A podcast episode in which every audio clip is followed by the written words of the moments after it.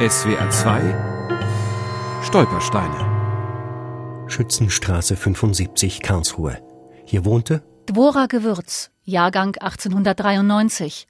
1939 nach Polen deportiert, wahrscheinlich 1941 in Krakau umgekommen.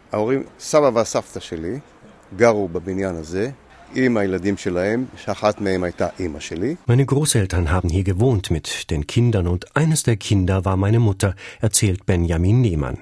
Mit seiner Schwester Miri Dvora Elbas ist er aus Israel zur Stolpersteinverlegung nach Karlsruhe gekommen.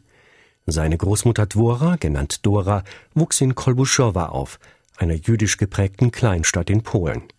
Kurz vor Ausbruch des Ersten Weltkriegs zog sie mit ihrer Familie nach Straßburg, da war sie 19.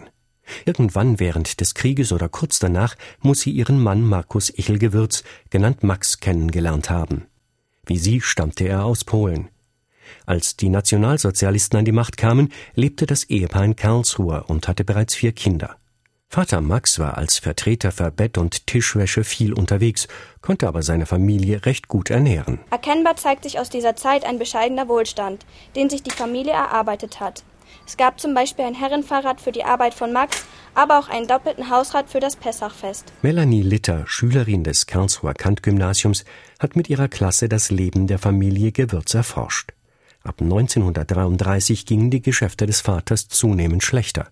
Immer öfter mussten seine Töchter donnerstags zur Wohlfahrtsstelle der Gemeinde und um Geld bitten, damit sie am Freitag Schabbat feiern konnten.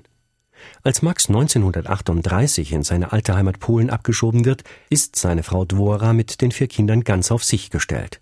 In der sogenannten Reichskristallnacht rettet sie eine Torahrolle aus dem Betsaal und übergibt sie einem Rabbiner. Ab diesem Moment hat Dwora vermutlich geahnt, dass in Deutschland kein Jude mehr sicher war. Meine Großmutter hat dann die vier Kinder nach Frankreich und England geschickt, um sie zu retten. Sie blieb hier, bis die Kinder verschickt waren. Dann folgte sie ihrem Mann. 1941 oder 1942 wurden sie in Krakau ermordet. Enkel Benjamin Nehmann und seine Schwester Miri Dwora Elbas haben auf ihre Weise versucht, die Erinnerung an Großmutter Dwora aufrechtzuerhalten. Miri trägt ihren Namen als zweiten Vornamen. Für beide hat die Verlegung der Stolpersteine eine große symbolische Bedeutung. Ich bin froh, dass dies gemacht wird.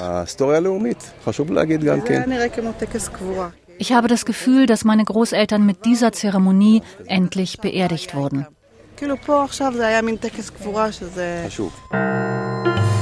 SWR 2 Stolpersteine.